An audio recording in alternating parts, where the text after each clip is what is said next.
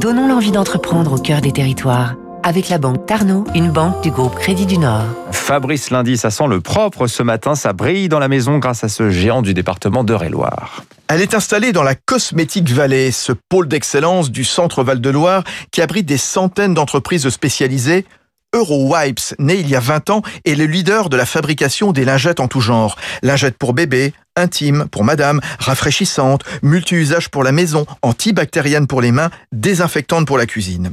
Eurowipes en produit des millions chaque année à nos gens le retrouvent en Eure-et-Loire pour le compte de grandes marques ou de distributeurs.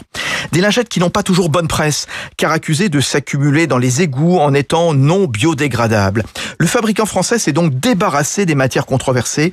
Guillaume Canteloup, son président. On a été les premiers à proposer des lingettes euh, biodégradables et surtout compostables il y a déjà plus de 5 ans. Ben, c'est simple, c'est déjà dans le choix des matières premières, puisqu'il s'agit de choisir des, à la fois un non-tissé qui soit à base de fibres végétales, d'utiliser des formules avec des produits qui soient ce qu'on appelle clean, euh, pour permettre à nos consommateurs justement d'avoir des produits qui sont respectueux de l'environnement. Et comme dans le contexte sanitaire actuel, la désinfection s'est érigée en priorité numéro un. Eurowipes croule depuis un an sous les commandes. L'activité a doublé sur les lingettes, si bien qu'il a fallu s'adapter. L'usine de Nogent-le-Retrouve a été agrandie pour accroître sa capacité de production avec un dossier chaud à gérer, celui de trouver de la place pour stocker la matière première.